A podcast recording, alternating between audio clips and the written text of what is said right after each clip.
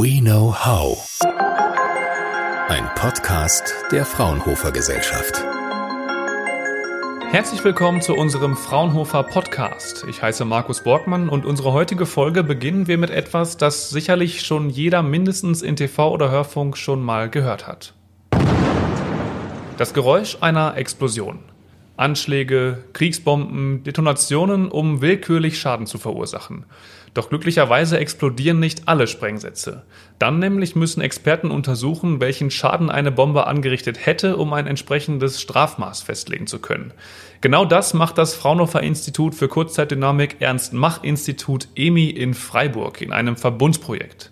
Ich freue mich in der nächsten Viertelstunde über dieses Thema mit der Fraunhofer Projektleiterin dazu sprechen zu können. Herzlich willkommen, Dr. Katharina Ross.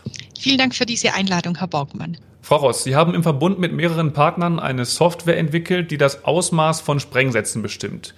Von Sprengsätzen, die nicht gezündet, also nicht explodiert sind. Ich persönlich habe mich ehrlich gesagt vorher noch nie mit dem Thema beschäftigt. Deshalb verraten Sie mir und uns, wie kann eine Software bestimmen, wie stark eine Explosion gewesen wäre? Genau. Wir gehen dabei natürlich davon aus, dass wir uns vorstellen, was hätte dann alles passieren können? Also das ist zum Beispiel auch eine Fragestellung, die dann nachher, ähm, wenn zum Beispiel eine, eine Tat geplant wurde, aber nicht durchgeführt werden konnte und um das Strafmaß zu bestimmen, ist so etwas wichtig. Um so etwas zu bestimmen, gehen wir nun von einem ganz konkreten Szenario aus, zum Beispiel eine Kofferbombe in einer belebten Innenstadt. Dann müssen wir uns überlegen, wie sieht die Umgebung aus? Da kann, können wir eine Karte nehmen und dann die umstehenden Gebäude ähm, modellieren. Und dann brauchen wir Informationen zu dem Gefahrenherd. Also, welche Form hat unser Sprengkörper, welchen Explosivstoff und welche Menge.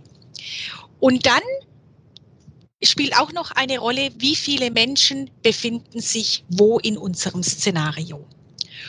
Und dann können wir aufgrund von Berechnungen berechnen, mit welcher Energie die Druckwelle oder die entstehenden Fragmente auf die umstehenden Gebäude oder Personen treffen.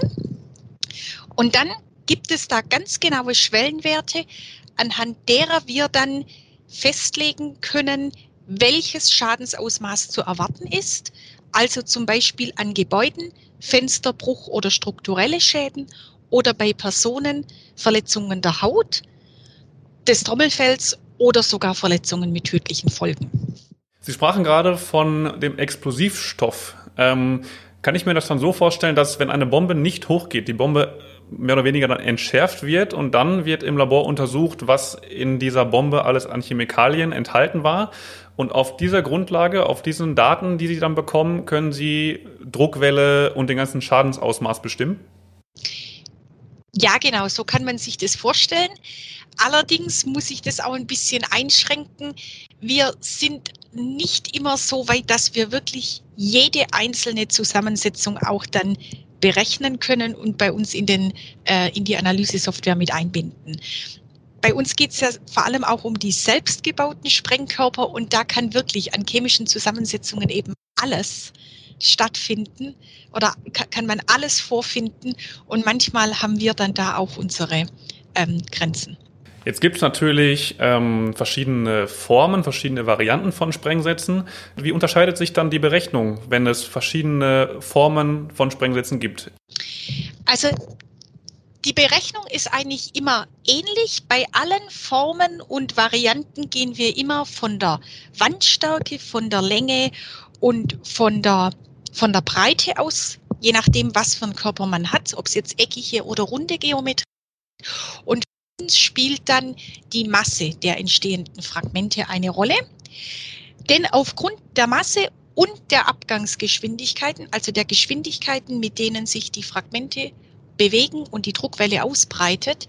Aufgrund dieser Information können wir eine Energie berechnen und die ist dann für uns ausschlaggebend, um den zu erwartenden Schaden äh, berechnen zu können. Um Gefährdungen beurteilen zu können, gibt es drei unterschiedliche Arten. Man spricht von drei unterschiedlichen Arten von Splittern. Zum einen ungefährliche, zum anderen Verletzungen hervorrufende und zum dritten, das ist natürlich das Schlimmste, die tödlichen Splitter. Welche Parameter sind denn wichtig, um so eine Unterteilung überhaupt vornehmen zu können? Richtig. Bei, bei dieser Einteilung der Gefährdungen ist für uns die Energie ausschlaggebend, mit welcher die entstehende Druckwelle oder die entstehenden Fragmente auf Personen oder Gebäude treffen. Und diese Energie können wir anhand der Masse und der Geschwindigkeiten berechnen. Und dann gibt es genaue Schwellenwerte, die uns dann anzeigen, welche Art von Verletzung zu erwarten ist. Ähm, Einsatzgebiete, wo die Software am Ende landet, sind Polizeibehörden, sind Sicherheitsdienste, Stadtverwaltungen natürlich. Die sollen alle von ihren Berechnungen profitieren. Was können denn Polizei und wie gesagt Sicherheitsdienste, Stadtverwaltungen, was können die mit der von ihnen entwickelten Software tun und warum und wie hilft äh, denen das Ausmaß von Sprengsätzen einschätzen zu können? Ja, insgesamt können ähm, alle Anwender ein Szenario erstellen und auswerten. Und wir, erfolgen, wir verfolgen dabei zwei Ansätze. Einmal die Prävention beziehungsweise die Planung oder die Vermeidung. Äh, also die Planung eines großen Ereignisses, zum Beispiel eines Marathonlaufes. Und dann ist das Ziel dabei, ein Explosivszenario zu vermeiden. Äh, dabei unterstützt uns zum Beispiel der Partner TC Team Consult oder zweitens die Aufklärung eines Ereignisses, also wenn ein Ereignis bereits stattgefunden hat und dabei unterstützt uns zum Beispiel das BKA. Im ersten Fall bei der Prävention und, äh, bedeutet es, also das Ziel ist die Verhinderung eines Ereignisses. Die Anwender können ein ganz konkretes Szenario, zum Beispiel einen Marathonlauf oder den Kirchentag oder auch ein Fußballspiel, fiktiv aufbauen. Sie können eine Karte einladen, die Umgebung in 3D erstellen, dann einen Sprengsatz wählen, zum Beispiel eine Rohrbombe mit verschiedener Länge, Durchmesser und Wandstärke und verschiedenen Explosivstoffen und auch Mengen. Und dieser Sprengkörper kann dann frei platziert werden in diesem Szenario und zur Detonation gebracht werden. Und anhand des zu erwartenden Schadensausmaßes kann der Anwender dann mit seiner Erfahrung einschätzen, geeignete Schutzmaßnahmen zu wählen sind, also zum Beispiel bei einem Marathonlauf, sodass alle Besucher und Teilnehmer während der ganzen Zeit sicher sind, oder ob zum Beispiel auch der Streckenverlauf ähm, gegebenenfalls abgeändert werden müsste, um das Risiko zu minimieren.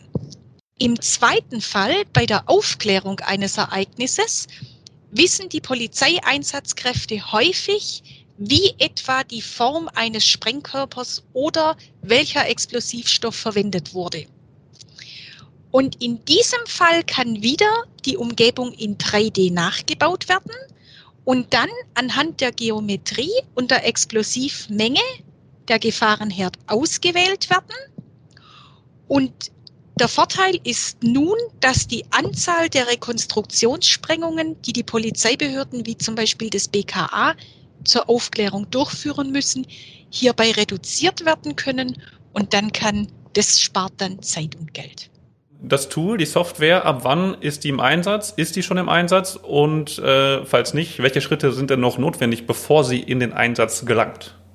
Ja, also aktuell nutzen wir das Tool bereits in der siebten Version allerdings rein projektintern. Wir arbeiten daran agil, das heißt, wir erstellen alle vier Wochen eine neue Version, in der wir die kritischen Anmerkungen von Projektpartnern einarbeiten und diese adressieren. Bei uns sind das Numerics, die die Entwicklung der numerischen Ansätze übernehmen und die Analyse der chemischen Sprengstoffe. Dann das Center for Security and Society der Universität Freiburg, die einen Pool an Experten aufbauen und sozialwissenschaftliche Analysen durchführen. Dann TC Team Consult, die Sicherheitskonzepte erstellen und uns aus Anwendersicht begleiten und beraten. Das Deutsch-Französische Forschungsinstitut ISL, die unsere numerischen Ansätze experimentell validieren. Das BKA, das uns zeigt, wie Sie eine solche Analysesoftware einsetzen und was sie von ihr erwarten. Und wir von Fraunhofer EMI die numerische Simulationen durchführen und die Software entwickeln. Und wir als Verbund werden vom Bundesministerium für Bildung und Forschung, BMBF, gefördert und im Rahmen des Förderprogramms Zukünftige Sicherheit in urbanen Räumen. Auf diese Weise wollen wir sicherstellen, dass das Tool auch wirklich die Anforderungen der Endanwender dann erfüllt. Aktuell laufen wir bis August 2021. Dann brauchen wir noch etwa sechs Monate, um die Benutzeroberfläche noch ein bisschen ja, ähm, vielleicht auch aufzuhübschen, um die äh, Version stabiler zu machen. Und dann wäre, vorsichtig gesprochen, im Sommer 22 würde dann die Software zur Verfügung stehen. Mhm. Nun ist der Einsatz der Software natürlich der Idealfall, wenn man dadurch ähm, Schaden berechnen kann und ähm, ja, Gefahrenquellen vorzeitig ausmachen kann. Trotzdem gibt es ja auch diese Testsprengungen im Freien. Ersetzt die Software solche Testsprengungen oder ähm, bauen die diese zwei Varianten Software und im Freien äh, Sprengen aufeinander auf? Ja, sie bauen aufeinander auf. Also wir können die Rekonstruktionssprengungen im Freien nie vollständig ersetzen, aber wir können sie reduzieren, indem wir eben mit der Software vorher schon einige Szenarien berechnen können und dann bei den Rekonstruktionssprengungen wissen dann die Polizeieinsatzkräfte schon, worauf sie den Fokus legen sollten. Mhm. Dieses ganze Thema Sprengsätze und Sprengstoffanschläge ist natürlich ähm, ja, natürlich ein trauriges Thema auch, ähm, wenn Sie Nachrichten schauen, wenn Sie Zeitungen lesen und Sie auf solche Nachrichten treffen. Ähm, reagieren Sie anders auf solche Nachrichten, wo es um Bombenanschläge geht, weil Sie einfach schon jetzt seit Jahren damit zu tun haben? Also zunächst bin ich genauso betroffen wie alle anderen auch. Und ich denke dann auch, wie traurig es ist, dass wir so eine Software überhaupt brauchen. Und dann frage ich mich natürlich auch, hätten wir so ein Szenario jetzt wirklich auch mit unserer Analysesoftware berechnen können? Und da diese Szenarien wirklich sehr, sehr vielfältig sein können, muss ich manchmal auch, also wir können nicht alles berechnen. Da sind uns dann auch Grenzen gesetzt. Noch eine Frage zum Abschluss. Ähm, Sie persönlich, wie, wie kamen Sie dazu, sich mit dem Thema zu beschäftigen? Sie haben natürlich studiert und äh, Mathematikerin und kennen sich in dem Gebiet aus, aber dieses Thema Sprengsätze bzw. Schadensberechnung von Sprengsätzen ist ja nicht etwas, wo man nach der Uni sagt, boah, das will ich mal machen. Wie, wie kamen Sie dazu? Ja, als ich vor fast fünf Jahren äh, hier bei Fraunhofer angefangen habe, hat mir mein damaliger Chef die als positiv bewertete Projektskizze zu genau diesem Projekt ähm, übergeben, mit der Bitte daraus den Vollantrag zu schreiben. Und das habe ich dann 2017 gemacht und habe dann auch erstmals Kontakt gehabt mit den Projektpartnern. Und die Zusammenarbeit war wirklich sehr effektiv, schon damals. Und die Thematik hat mich sehr interessiert, weil sie ein Stück zu unserer Sicherheit beiträgt und einem hoffentlich friedlicheren Zusammenleben. Und als wir dann im Sommer 2018 die Nachricht bekamen, dass das Projekt auch gefördert wird, durfte ich mich auch weiterhin mit dieser Thematik beschäftigen und habe nun das Ziel, die Software so gut wie möglich an die Anforderungen der Endanwender anzupassen, so dass sie dann auch wirklich eingesetzt werden kann. Und das ist manchmal eine große Herausforderung. Und schon ähm, in meiner Dissertation hat mich das Thema Schutz von Mensch und Umwelt und die Minimierung von Risiken interessiert. Damals ging es um die Modellierung von radioaktivem Transport im Grundwasser, um mögliche Endlagerstätten für nukleare Brennstäbe zu finden. Und mit diesem Projekt jetzt bot sich mir die Möglichkeit, am Schutz von Mensch und Umwelt weiterzuarbeiten, aber in einem anderen Gebiet. Sehr spannende Einblicke in ein Thema, das uns ja dann doch alle irgendwie mehr oder weniger betrifft. Das Fraunhofer Institut für Kurzzeitdynamik Ernst-Mach-Institut EMI hat eine Software entwickelt, die den Schaden von nicht explodierten Sprengsätzen berechnen kann. Die möglichen Auswirkungen einer Bombe sind wichtig für Gerichte, um das Strafmaß bestimmen zu können. Im Falle, was wäre gewesen, wenn? Frau Dr. Ross, vielen Dank für die interessanten Infos und die spannenden Einblicke. Weiterhin viel Erfolg und gutes Gelingen in Ihrem Projekt. Herr Borgmann, vielen Dank. Fraunhofer. We know how.